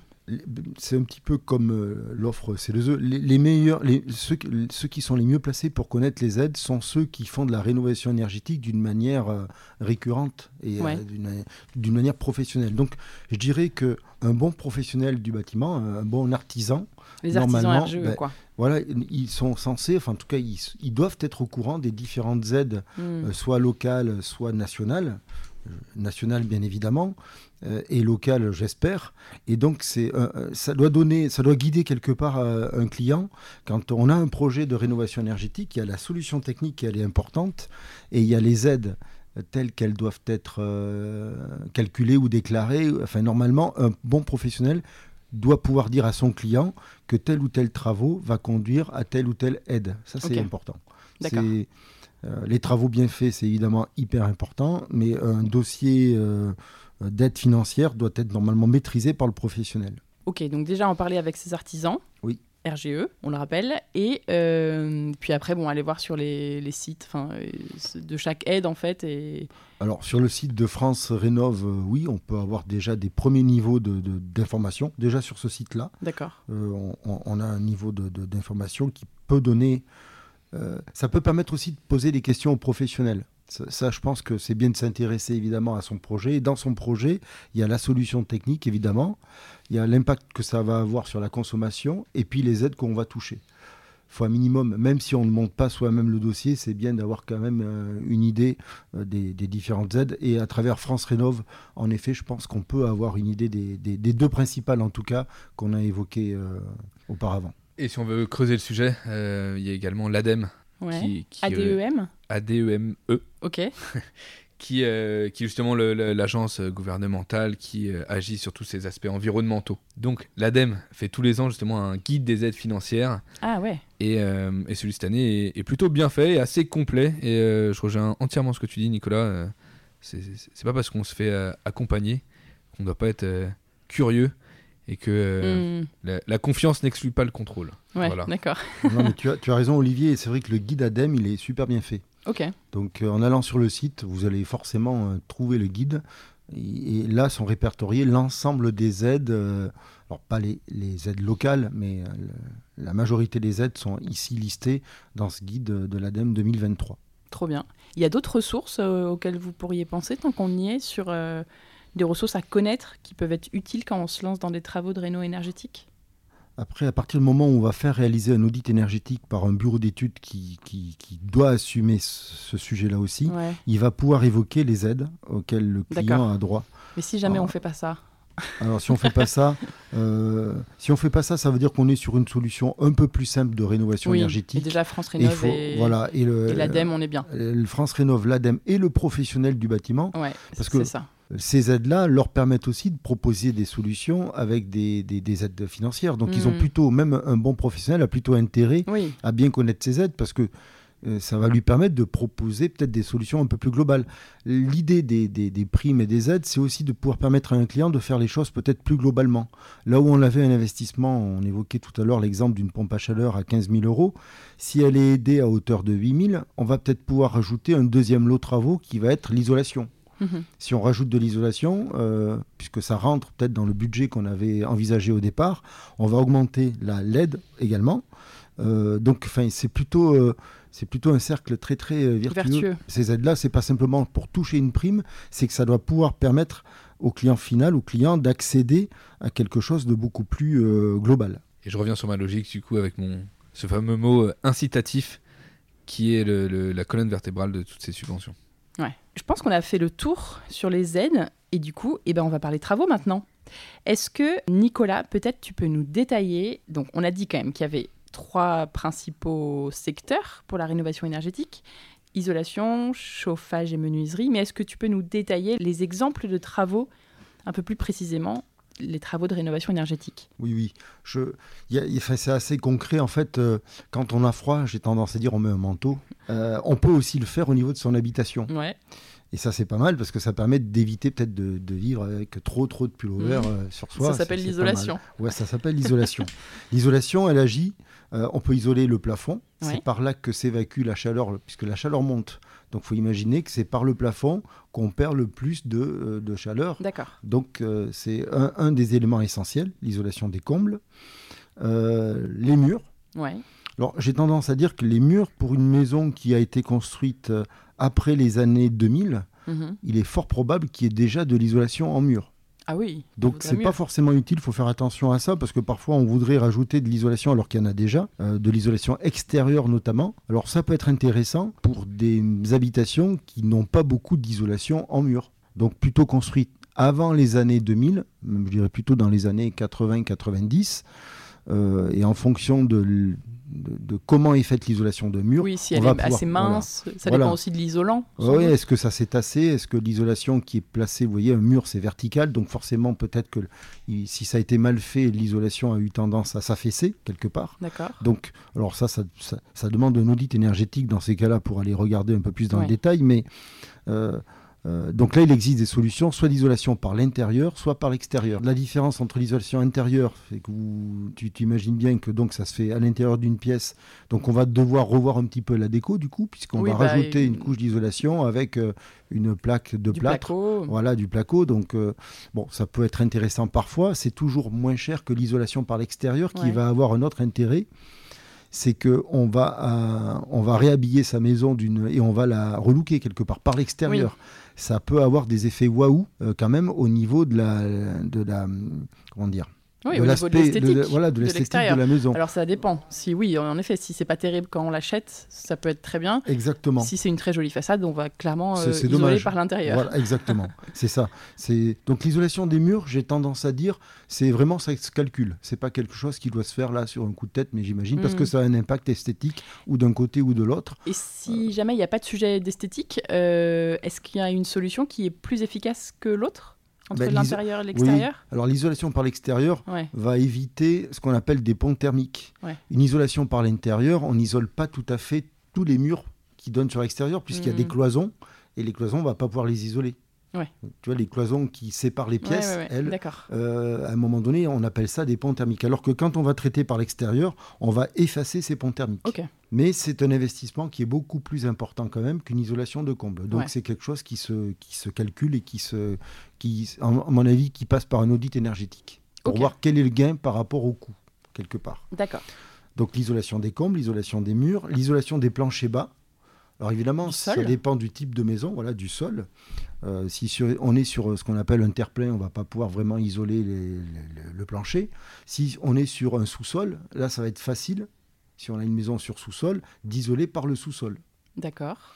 C'est pas quelque chose d'excessif. Tu veux dire, on isole les plafonds du sous-sol Exactement. Du coup, on se retrouve à avoir isolé le plancher. Hmm. On isole toujours par rapport à la partie chauffée. Ça, c'est hyper important. Pas la peine d'isoler une surface qui n'est pas chauffée. Exactement. Oui, si c'est un sous-sol habitable, c'est différent. Tout à fait.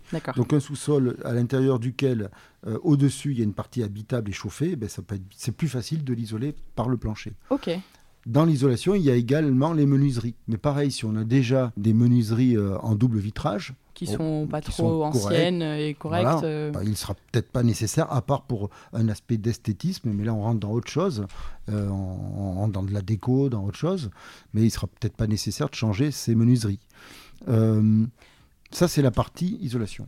Les isolants qui reviennent le plus souvent pour les isolations aussi bien en comble qu'en mur, ça va être de la laine de verre, de la laine de roche, ça va être du polystyrène, euh, tout type de qui se rapproche à des polystyrènes. Ça c'est ce qui est le plus souvent utilisé, il faut quand même le, dire. Après, il y a ce qu'on appelle de l'isolation naturelle ou, biosourcée. Ça va être le chanvre, ça va être euh, la ouate de cellulose. La ouate de cellulose, exactement. La ouate de cellulose, c'est du retraitement de papier finalement.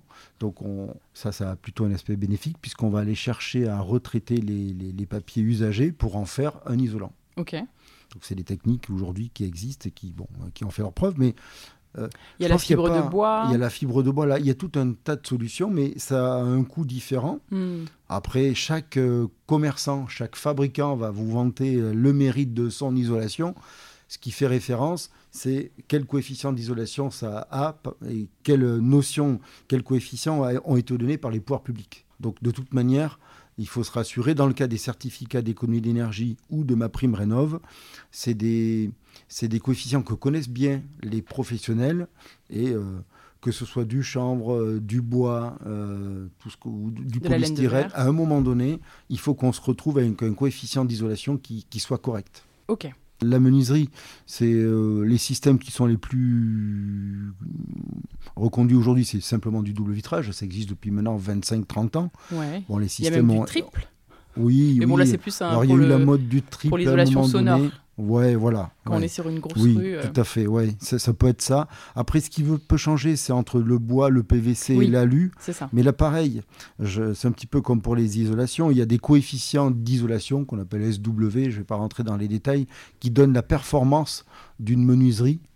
Euh, ça peut agir un petit peu, le, lot menuiserie. Maintenant, il faut, faut imaginer que si on isole les murs. Euh, par rapport à la menuiserie, la menuiserie va représenter 10 à 15% des parois alors que les murs donc, vont représenter 85%. Donc rien que cette image doit, doit montrer que si un mur n'est pas isolé... après l'isolation Alors, si on fait une isolation des murs parce qu'il n'y a pas d'isolation de murs, ça va bien de faire aussi euh, de rajouter les menuiseries. Mais dans la priorité, il faut commencer en effet par, la, la, surface la plus déperditive. Et en l'occurrence, là, c'est les murs. Et après, du coup, on a le sujet du chauffage. Oui. Alors, alors le sujet aujourd'hui du chauffage, enfin, ce qu'il est en train de se passer sur le chauffage, c'est que les solutions sont en train de se réduire finalement, mais c'est pas plus mal, j'ose presque dire. Elles se réduisent à deux principales solutions. C'est ce qu'on appelle des systèmes de pompe à chaleur. Ouais, dont on entend beaucoup parler. Voilà. Euh, ça a deux, deux avantages. D'abord, c'est des systèmes décarbonés qui mhm. fonctionnent uniquement à l'électricité, donc euh, pas de fuel, pas de gaz. Ça émet pas trop de CO2, bien évidemment. Enfin, ça n'en émet pas du tout d'ailleurs. Et puis ça s'applique dans deux, il y a deux cas de figure. Soit on a un système de chauffage qu'on appelle eau chaude, c'est-à-dire j'ai une chaudière fuel ou une chaudière gaz qui va alimenter en eau chaude des radiateurs eau chaude, qu'on mhm. appelle, ou un plancher chauffant. Dans ce cas-là, on va mettre ce qu'on appelle une pompe à chaleur RO ou OO. D'accord. Oui, il y a plusieurs types de pompes à chaleur. Oui, il y, a, plusieurs types de pompes à chaleur, mais ça dépend de, comment, comment est faite la maison. Euh, euh, et les plus, les plus répandus sont les packs RO donc là, on va, on va avoir un système. R-O, euh, R, A-I-R et O, E-A-U. Hein. Oui, tout pas à les lettres R et O. Oui, Je précise parce que quand on écoute juste, c'est peut-être pas toujours évident. Parce qu'on va aller chercher, c'est le, c'est du système thermodynamique, on va aller chercher des calories dans l'air à travers des compresseurs. Tu sais, c'est des compresseurs qui sont placés à l'extérieur. Et là, c'est un système de thermodynamique où pour 1 kW absorbé euh, de calories, on va en restituer jusqu'à 4 en chauffage. Ouais, c'est ça. En fait, ça, c'est le principe de la pompe à chaleur qu'on peut peut-être expliquer. C'est que on prend euh, enfin, la chaleur oui. à l'extérieur. Oui. On la trouve dans l'air ou Oui, dans l'air. On, on, va la, on va la mettre dans un circulateur qui, lui, fonctionne à des températures négatives parce qu'on pourrait se dire, mais comment on va chercher des calories quand il fait moins de 2 degrés ouais, Et eh bien, si euh, dans le circulateur circule un fluide qui, lui, est à moins 15, il va aller capter les calories qui sont entre moins 15 et moins 2, tout simplement. Bon, c'est le système du, frigo. Si, vous, si tu passes euh, ta main derrière un, réfrigérateur, tu vas voir qu'il est chaud. Et un congélateur continue à congeler aussi. Donc il va chercher les calories, euh, même négatives, qui de sont chaleur. de, qui, de chaleur, qui sont. Alors en réfrigérateur, il va prendre les calories qui sont à l'intérieur pour les mettre à l'extérieur. Et c'est l'inverse en effet pour une pompe à chaleur. Elle va aller, c'est pour ça qu'on l'appelle pompe à chaleur d'ailleurs. Elle va aller chercher les calories qui se trouvent à l'extérieur pour les mettre à l'intérieur. C'est ça. Pour à travers un échangeur. Et donc il y a une partie qui est installée dehors et une partie à l'intérieur. Exactement. La partie intérieure, c'est celle qui va réchauffer de l'eau comme la chaudière pourrait le faire avec un brûleur, si ce n'est que là, le brûleur est remplacé par un système qu'on appelle thermodynamique qui fonctionne à l'électricité et qui est quatre fois plus économique qu'une résistance électrique traditionnelle. D'accord. Donc euh, ça, ça, marche à l'électricité. Oui, et ça, c'est pour les, les, les, les, personnes qui sont dans une habitation chauffée au fioul ou au gaz. Je résume, mais, mais on a aussi ceux qui sont chauffés à l'électricité avec des radiateurs. Alors ça, Parfois, ils ont des, ce qu'on appelle des grippins. Mais parfois, ce n'est pas des grippins, ça peut être aussi des panneaux rayonnants, ça peut être des systèmes qui ont évolué au fil des années, depuis les années 74, puisque c'est au choc pétrolier quand même qu'a été relancé le chauffage électrique, puisqu'à l'époque, on disait on n'a pas de pétrole, mais on a des idées. D'accord. Comme quoi, les, choses reviennent un petit peu à, à la mode aujourd'hui. On n'a pas de pétrole, mais on a des idées. Et à travers ces idées-là, aujourd'hui, on peut aussi remplacer son système de chauffage électrique, qui lui, pour 1 kW d'énergie consommée, restitue un kW de chauffage mhm. par ce qu'on appelle les systèmes de pompe à chaleur RR qui pour 1 kW de système euh, d'énergie consommée va en restituer 4. Donc on va économiser euh, de l'énergie puisque c'est le même système que la PAC Aero, si ce n'est que là on va avoir un émetteur qui va brasser de l'air je ne sais pas si tu vois, c'est ce qu'on appelle la climatisation réversible, par exemple. Alors, soit c'est des émetteurs qui sont visibles, soit c'est des gaines qui sont dans les plafonds. Et on appelle ça des systèmes gainables qui vont envoyer, qui va envoyer de l'air chaud l'été. Et le petit plus qui peut être appréciable, surtout quand on se trouve au sud de la France, comme moi, comme moi. l'été il fait chaud. Et malgré tout, alors ça peut paraître du luxe, mais enfin, quand il fait 35 degrés dans un logement, pouvoir le rafraîchir un petit peu pour retrouver du confort, c'est pas mal. Hmm. Et donc, quand tu dis PAC, tu as dit PAC tout à l'heure, c'est le petit nom de la pompe à chaleur. C'est ça. PAC. Okay. PAC, pompe à chaleur. Ok. Quand on a un chauffage, là où on peut faire des économies intelligemment, en fait, c'est de pouvoir faire de la programmation de chauffage. Oui, C'est-à-dire qu'il y a des parties de la maison où on n'est pas la journée et des moments de la journée. Voilà, et il y a des parties de la maison où on n'est pas là la nuit, et mm. puis il y a des parties de la maison où on n'est pas là, où il y a même des fois où on n'est pas du tout dans la maison. Donc de pouvoir programmer sa température de confort, à chaque fois qu'on baisse d'un degré, on fait 7% d'économie sur sa facture de chauffage. Ah ouais. Donc c'est énorme. C'est énorme, en effet. Euh, et donc quand on dit qu'on peut intelligemment gérer, on peut tout à fait dire que quand on n'est pas dans la pièce, on peut mettre une température d'économie qu'on appelle à 16 ou 17 degrés, mm. c'est pas mal. Et quand on est à nouveau dans la pièce et ça, ça peut se programmer, on peut se dire que la température de confort, normalement, celle qui est théorique, c'est 19 degrés, mais on peut de temps en temps se faire plaisir avec du 20 ou 21, surtout si on assiste, trouve un système qui permet de faire des économies d'énergie, qui nous permet de payer normalement sa facture d'électricité, tout en ayant un confort euh, euh, qui correspond à chacun d'entre nous. Quoi. Et la nuit? C'est 17 ou 16, je crois même, qui est préconisé. On fait un petit aparté chauffage, mais bien euh, dormir. Mais oui, mais vraiment. Hein. Oui, mais c'est oui, c'est le cas. Mais c'est vrai, moi je trouve. Donc il y a le chauffage et puis il y a la production d'eau chaude qui est importante aujourd'hui. Oui qu'on peut assurer. Alors aujourd'hui, la production d'eau chaude, si on la résume, soit elle se fait par, une, par la chaudière, par l'intermédiaire de la chaudière. Quand on a une chaudière fuel ou gaz, on a la capacité de pouvoir produire aussi, en même temps qu'on chauffe les tuyaux qui vont permettre de faire du chauffage, mhm. on va aussi aller chauffer ce qu'on appelle un ballon tampon, un ballon d'eau chaude qui va stocker de l'eau à une certaine température. Ou alors il y a les systèmes électriques, on appelle ça les cumulus ou les chauffe-eau électriques. Tout ça peut être remplacé. Évidemment, quand on remplace une chaudière fuel ou gaz par une pompe à chaleur, on va en même temps ben, remplacer sa production d'eau chaude par un système qu'on appelle aussi thermodynamique.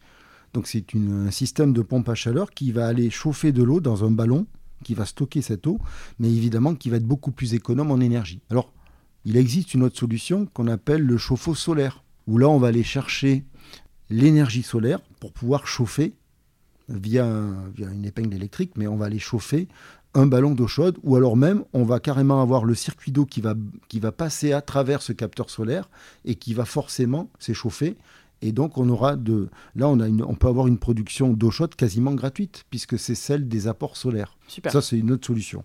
La plus répandue est quand même le, le chauffe-eau thermodynamique Parce que souvent, quand on a un cumulus, on peut simplement le remplacer par un chauffe-eau thermodynamique. Ça prend à peu près le même volume. Ça évite d'avoir à poser un capteur sur, euh, sur le toit, même si parfois c'est aussi la solution. Mais ça, un bon professionnel qui va proposer les deux systèmes, et en général, les professionnels proposent plutôt les deux systèmes, va proposer la solution la plus adaptée euh, techniquement, mais aussi financièrement. Et on parle aussi pas mal de, des poils à granulés. Oui. Tu peux nous en dire deux mots? Ça, c'est bien euh, aussi. Euh, c'est ouais, euh, c'est vrai que je disais qu'il y a deux principaux. Enfin, il y a un principal système, c'est la pompe à chaleur RR ou RO. Mhm. Il y a une alternative aussi qui est le poêle à granulés ou la chaudière qu'on appelle biomasse, c'est-à-dire qu'on peut remplacer sa chaudière fuel ou gaz par une chaudière qui va, au niveau du combustible, utiliser du bois. Alors ça, ça va plutôt être un système approprié pour des grandes maisons ou des maisons de campagne où on a de la place pour stocker, du, bois, également. Parce que là, euh, euh, voilà. Euh, Après, les, les, les, poêles à peler, c'est encore différent. Ça, on oui, les pelés, c'est les granulés. Hein. C'est les granulés, donc ça, c'est quelque chose qu'on peut retrouver un petit peu partout. Mais on va le mettre dans une pièce, ce poêle à peler, et il va notamment chauffer cette pièce. Il va un mhm. peu chauffer les pièces autour. après, ne rêvons pas. On va avoir un point chaud. Toute la maison alors euh, ça peut, mais ça veut dire quand même que parfois ça peut être ça, le cas. ça peut si la maison est pas trop mal isolée, ça peut, mais attention parce que ça voudrait dire que pour chauffer la chambre qui se trouve à 10 mètres euh, du pelé qui est dans le, salon, on va peut-être avoir 23 ou 24 dans le salon pour pouvoir avoir 19 dans la chambre. Hmm. Donc bon, on, ne régule pas la température aussi facilement que ça si on a un point central pour chauffer l'ensemble d'une maison. Ok, c'est peut-être selon la situation à compléter par deux, trois autres moyens. Ça, ouais, ça peut être une solution. J'ai un chauffage électrique, par exemple, bon, euh, que j'utilise euh, peu. que euh. j'utilise peu. Ça peut être aussi la, première approche d'une rénovation énergétique. Je vais mettre dans un premier temps un poêle à peler. Si la maison est récente, pourquoi pas Ok. Il y a un gros aspect aussi esthétique avec le, oui, le poêle. C'est clair. C'est surtout un Il y, a le petit côté chaleureux dans le salon l'hiver. Ouais. C'est sûr. Et donc sur le chauffage, on est d'accord que la chaudière à gaz, par exemple, ça rentre pas dans le, dans le cadre d'une rénovation énergétique aujourd'hui? Euh, ben Là, les, les, prévisions, c'est que normalement la chaudière gaz va sortir des différentes aides. Ah, pour l'instant, elle y est. Je crois qu'elle sort quand? Elle sort pas en octobre sur euh, Alors sur ma prime rénove, la prime euh, est déjà sortie, sur l'achat d'une chaudière à gaz n'est plus en vigueur depuis le 1er janvier 2023. D'accord. Donc il y a juste, comme solution de chauffage, il y a juste euh, pompe à chaleur. Juste, il y en a beaucoup quand même. Enfin, oui, mais... il, y a, quand même une multitude en fonction des différents projets, etc. Mais c'est vrai que ça fait partie des politiques publiques de euh, sortir, voilà. Mais encore une, de sortir du gaz, mais encore une fois, comme euh, le, le, terme qu'évoquait Nicolas tout à l'heure, cette logique de décarbonation. Oui qui est, euh, qui est derrière. Ok, bon bah c'est hyper intéressant. Il y a un dernier petit sujet, en plus de ces trois euh, grands sujets, isolation, menuiserie, chauffage, qui est, on en a un petit peu parlé tout à l'heure, Nicolas, c'est l'optimisation de la ventilation dans un logement. Oui. Parce que ça joue aussi. Alors c'est c'est moins évident, mais ça joue aussi. Mais c'est hyper important. Alors si on a un logement qui est mal isolé, on n'a pas de problème de renouvellement d'air, j'ose dire, puisque on bah a des entrées parasites dans tous les sens. Donc, voilà. Donc euh, finalement, on a un air qui est trop bien renouvelé. Et donc euh, la ventilation, elle, elle s'appelle ventilation mécanique contrôlée parce que justement, on va contrôler ce qu'on renouvelle. Voilà, VMC. Après, il existe plusieurs systèmes. Il y a la VMC simple flux, la double flux. Oui. Euh, donc il y a plusieurs systèmes de ventilation, chacune euh, a, ses avantages et s'adapte à l'habitation. Euh, mais l'idée d'une ventilation, c'est qu'on va réguler vraiment le, volume d'air qu'on fait rentrer dans la maison. Donc on mhm. va faire, en faire rentrer ni trop ni trop peu. Et ce sera suffisant pour qu'on ait un air neuf, donc qui vient de l'extérieur. Donc déjà, on a un air qui est dépollué, enfin en tout cas moins pollué que dans une habitation si on ne renouvelait jamais l'air. De toute manière, peu de personnes le font et souvent on ouvre la fenêtre. Et là, quand on ouvre la fenêtre, on régule plus rien puisqu'on fait rentrer en 5 ou 10 minutes, vous renouvelez la totalité de l'air d'une pièce. Donc ça veut dire que vous vous rabaissez quand même pas mal la température. Alors ça peut être une solution, mais c'est pas la plus économique. C'est marrant, pardon, tu dis qu'un air euh, non renouvelé est plus pollué Qu'un air, même euh, en ville, si tu habites au-dessus d'une alors après, voilà. Ça dépend. malheureusement ou heureusement, j'habite pas en ville, mais euh, ouais, je, alors il peut y avoir des situations où en effet l'air d'une ville est pollué. Donc, euh, C'était dans une mégalopole, ouais, oui, sur une avenue. Voilà, tout à fait, oui, en effet, ouais, où il y a le poids lourd qui est juste à côté. Il faut, faut, éviter de, Mais, mais, quand même, euh, il faut, il, faut, arriver à. L'intérêt du renouvellement d'air, c'est qu'il faut le contrôler. Mmh. Et quand on a de l'air neuf, il n'est pas chargé en humidité, donc ça ne crée pas non plus un air humide va avoir des aspects négatifs sur la santé, va influencer aussi, va être beaucoup plus difficile à chauffer, ça va être beaucoup moins confortable. Donc ça, c'est quand même l'aspect négatif. tu as raison, ça peut créer des maladies. Voilà, et puis l'humidité, des points d'humidité peuvent aussi créer des, des problèmes d'humidité de, sur les murs. Euh, donc, il faut faire attention, quand on isole une maison, on va du coup enlever les entrées d'air parasites, c'est donc top, mais il va quand même falloir pouvoir réguler l'air qu'on va renouveler. Mmh. Et donc, souvent, comme par exemple quand on dit on réisole ses murs, bah, il faut penser à, regarder d'une manière très très sérieuse la ventilation. Donc ça veut dire que la pose de VMC est, prise en compte aussi pour les aides de rénovation énergétique? Oui. Enfin, elle est comptée, elle est comptée dans le cas du gain énergétique. D'accord. Euh, après, les aides sont modiques puisque, ouais, les, parce que c'est pas des gros le, voilà, le calcul des économies d'énergie est, et aujourd'hui conduit pas à des, des énormes économies d'énergie. D'accord. C'est anecdotique. ouais. Par rapport à l'isolation de toute une maison. Disons qu'aujourd'hui, les fiches phares, et c'est aussi poussé par les pouvoirs publics, c'est la pompe à chaleur, RR ou RO, enfin plutôt RO d'ailleurs, puisqu'on vient enlever des chaudières fuel et des chaudières gaz, donc il y a un aspect euh, très très économique aussi derrière tout ça, et l'isolation. Et ce que je veux dire, c'est que la, rénovation énergétique, elle n'est pas compliquée en fait. Hein. C'est une fois qu'on a sécurisé ou qu'on a bien isolé les combles, les murs si c'est nécessaire et le plancher quand c'est possible et mhm. nécessaire, et qu'on a renouvelé euh, son système de chauffage par une pompe à chaleur ou pourquoi pas euh, du pelé, enfin du poêle à play, et qu'on a fait aussi attention à sa production d'eau chaude, tu vois, ça fait pas énormément de, de, de, sujets. Euh, c'est pour ça que et là, on est bien déjà. Oh, bah oui, on est, on est très bien. Euh, moi, moi, personnellement, euh, j'ai une maison qui a été construite en 2003, ouais. Euh, à l'intérieur duquel j'avais de, donc, qui était isolée correctement au niveau du mur, donc des murs, donc on n'a pas refait les murs. L'isolation des fenêtres, c'est du double vitrage, on n'a pas refait. Par contre, j'ai en effet rajouté de l'isolation en comble. Enfin, je l'ai fait faire par des professionnels. J'ai remplacé mon système de chauffage électrique par un système de pompe à chaleur RR en gainable. Et mon chauffe-eau électrique, je l'ai remplacé par un chauffe-eau thermodynamique. Aujourd'hui, si je dois faire un audit énergétique, je pense que je suis ou en B ou en C, en fait. D'une maison qui, est, euh, qui a 20 ans, qui était peut-être en D ou en E. Okay. Donc, c'est pas non plus. Euh, alors, après, plus la maison est âgée, entre guillemets, plus il faut, euh, hmm. il, faut, il faut quand même calculer et faire faire un audit. En effet, là, ça devient un peu plus sérieux pour pas se tromper, parce que ça peut être des investissements plus lourds. Oui, c'est ça. La rénovation énergétique, c'est. Bon, on l'a vu, hein, c'est un sujet qui est particulièrement d'actualité, avec évidemment de gros enjeux sur le changement climatique. Comment vous pensez que la situation va évoluer dans les prochaines années euh, sur ce sujet? Nicolas le disait tout à l'heure, euh, les certificats d'économie d'énergie, ça existe depuis un petit moment maintenant, euh, depuis 2006. le crédit d'impôt transition énergétique est arrivé à peu près au même moment, à quelques, quelques années près, mais en fait, c'est logique de subvention incitative. Elle date pas d'hier. Mhm. Euh, pour autant, et on en parlait un peu avant l'enregistrement justement du, podcast, mais pour autant, elles, sont connues du grand public que depuis quelques années. Je ne vais pas dire quelques mois parce que ça serait exagéré, mais que depuis quelques années. Parce que on, tout le monde se rend plus compte des enjeux aussi climatiques ah, en ce moment, je pense. Euh, alors, forcément, ça joue. Mais pour moi, c'est surtout parce qu'on est passé d'une logique incitative à une logique punitive. D'accord. C'est-à-dire qu'on incite par l'obligation. Euh, on a abordé deux trois points euh, pendant notre euh, notre enregistrement, mais c'est-à-dire qu'on va interdire la location de certains biens, on va oui, qui sont classés F ou G. Exactement, on va on va inciter en faisant des subventions en fonction du taux de, enfin du rendement quelque part de, la rénovation énergétique, comme le disait Nicolas juste avant. Donc voilà, il y a, y a une prise de conscience qui pour moi n'est qu'au début moi, on, est à peu près à la naissance, à l'échelle hein, de, la rénovation énergétique. Donc, pour moi, la situation, elle va euh, enfin dans le bon sens. C'est-à-dire qu'on commence à mettre la performance au cœur des sujets. Hmm.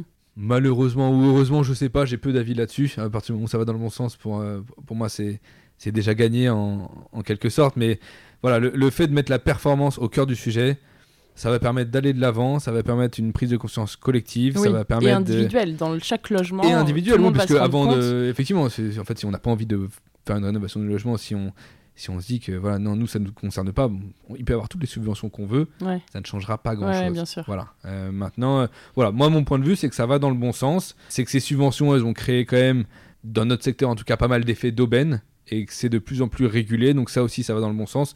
Il y a une vraie euh, gestion des acteurs, euh, bien plus qu'il y a une dizaine d'années quand le dispositif s'est créé. Donc voilà, tout, tout va dans le bon sens. L'accompagnement, cette logique d'audit énergétique, euh, ces DPE qui évoluent, ces réglementations par rapport à ceux qui voudraient voilà, rénover des logements pour faire de la location. parce que j'imagine que ça fait aussi partie de ton audience. Donc voilà, il y a... Mhm tout ça pour moi ça va dans le bon sens euh, et, on est qu'au début du marché de la rénovation énergétique parce que finalement les premiers gains c'est les plus faciles. C'est-à-dire que là, changer son chauffage, euh, économiser 10%, 15%, euh, voire plus sur sa facture d'énergie, là, ça c'est facile. On, isole, enfin, je ne vais pas citer, mais on fait un des exemples qu'a cité Nicolas, ça va assez vite. C'est une fois qu'on va rentrer dans le détail de l'économie, qu'on va essayer justement d'agir sur la gestion du bâtiment, d'optimiser en fonction de l'exposition, en fonction de la journée, en fonction de, voilà, de multiples éléments. C'est à ce moment-là que ça va devenir de plus en plus compliqué, de plus en plus coûteux. Et c'est là où euh, je suis très curieux de voir les, toutes les, voilà, les technologies de rupture qui vont arriver et de voir ce, qui, euh, voilà, ce, que, ce que ça donnera. En tout cas, à notre niveau, ça ne fait que commencer. Euh, on a déjà de la visibilité sur les subventions à horizon. Alors, faut définir le tamis de visibilité, mais en tout cas, on a de la visibilité jusqu'à euh, encore 5 euh, ou 6 ans facile, euh, ne serait-ce que sur les certificats d'économie d'énergie. Donc ça montre l'enjeu politique sur le, changement climatique. On a les solutions en fait. Les solutions simples, celles qu'évoquait Olivier, elles y sont. On a les professionnels oui, parce que les artisans sont aussi, du coup, de plus en plus sensibles et concernés par ces sujets. Puis les fabricants ont évolué aussi, ils ont fait évoluer leur process. Euh, les, une pompe à chaleur aujourd'hui n'a rien à voir avec une pompe à chaleur d'il y a 15 ans maintenant. D'accord. Donc euh, euh, on, a, on a ce système-là et le système des aides est aussi en place. Donc donc c'est parti. Ouais. je pense que c'est bon. En tout cas, on est, on est sur la bonne, euh, la bonne dynamique. Génial. Bon, bah, merci beaucoup, beaucoup pour toutes ces infos. Je pense que là, quelqu'un qui se lance dans le sujet de la rénovation énergétique a plein de clés pour, euh, pour y voir beaucoup plus clair. J'ai quelques petites questions pour euh, terminer cet épisode avec vous. Est-ce qu'il y a un moment en particulier où vous avez trouvé que votre métier avait vraiment beaucoup de sens? Ah ben Moi, c'est tous les jours, en fait.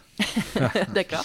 Donc là, c'est bien. Euh, oui, oui, oui. Dans le sens où euh, euh, on sait enfin, ce que l'on fait, et je pense que pour Olivier c'est pareil, mais il va l'évoquer, ça va dans le sens des économies d'énergie, ça va dans le sens d'une moindre pollution. en tout cas, quand on voit le réchauffement climatique ou ce qui nous est annoncé, on sait qu'on œuvre pour une cause qui est bonne qu'on on œuvre aussi pour, ben, pour l'écologie, pour l'économie. Donc, enfin, c'est plutôt quelque chose d'assez motivant. Euh, de faire ces métiers-là. Donc, euh, et de le faire avec des professionnels euh, tous différents, mais qui vont dans la bonne dynamique également. Donc c'est un métier très très intéressant et de tous les jours avec beaucoup de rebondissements, mais qui, est, qui est génial. Oui. Donc pour moi c'est tout le temps.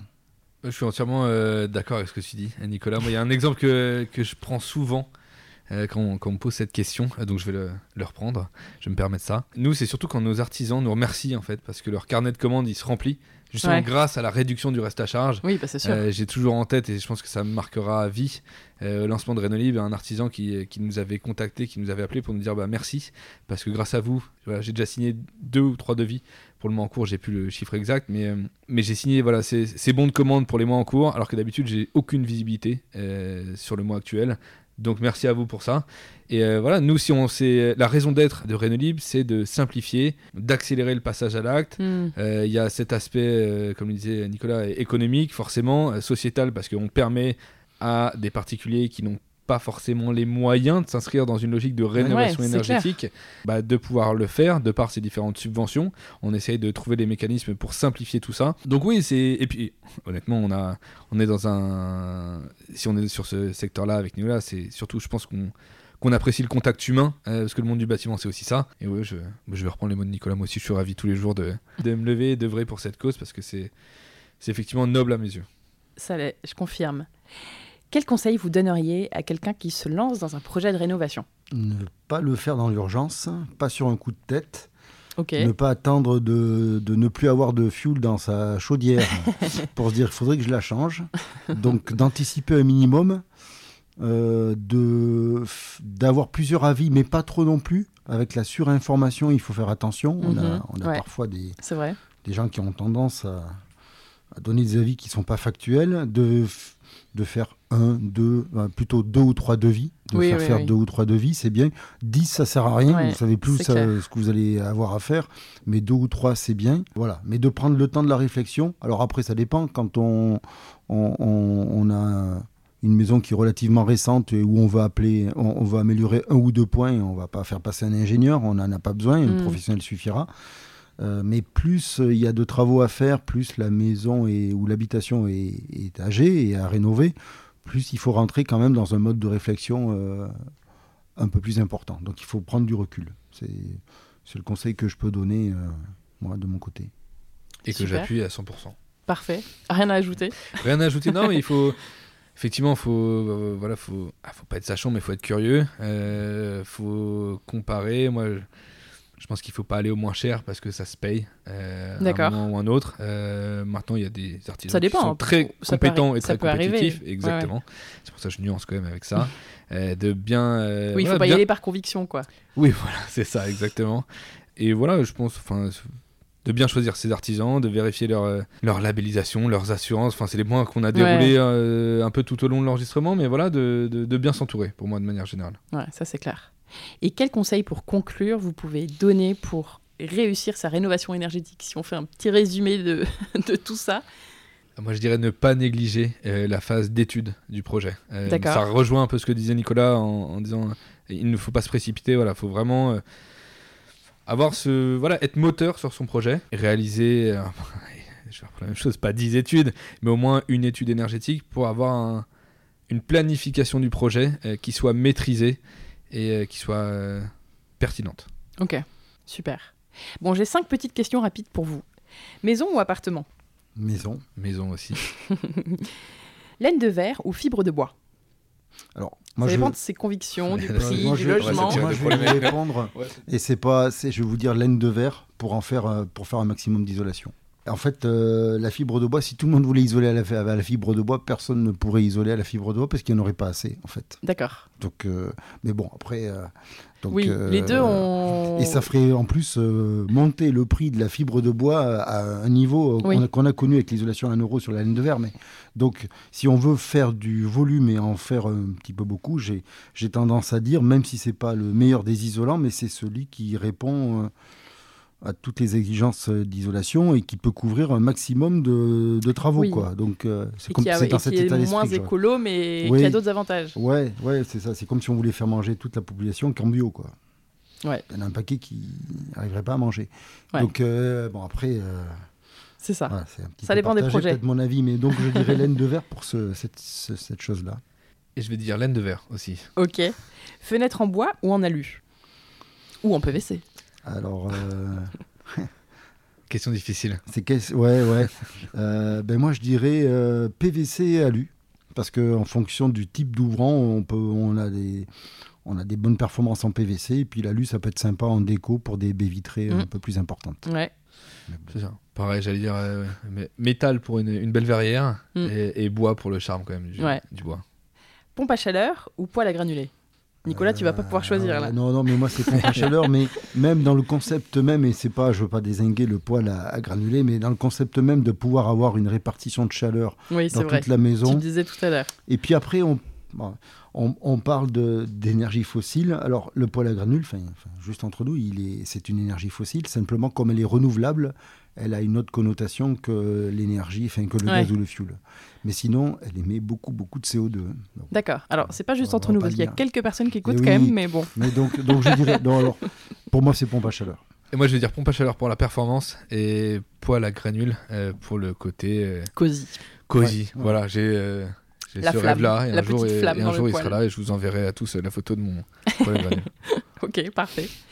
Qui aimeriez-vous entendre dans ce podcast après vous Alors que ce soit pour un épisode d'histoire de rénovation ou un épisode comme ça euh, sur un métier, sur euh, une expertise? Je pense que ça serait intéressant d'avoir. Euh, alors, ça, va être compliqué.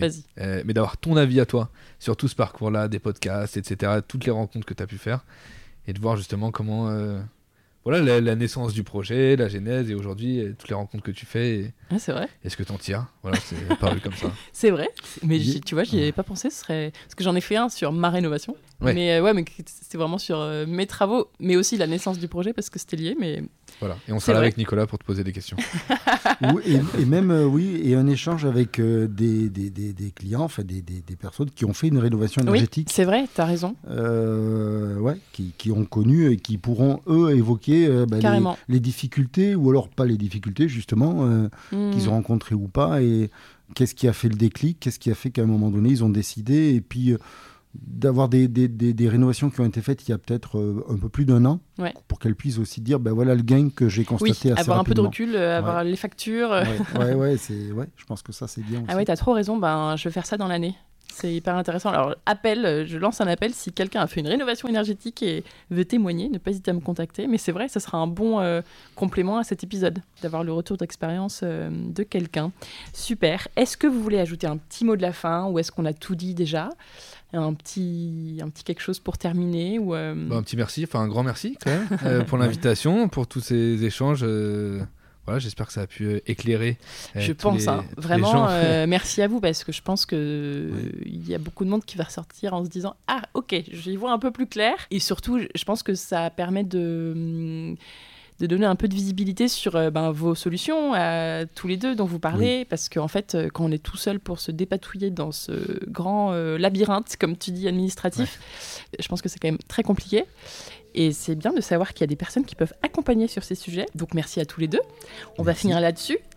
Merci pour toutes ces infos sur ce sujet euh, tellement important et vraiment extrêmement riche.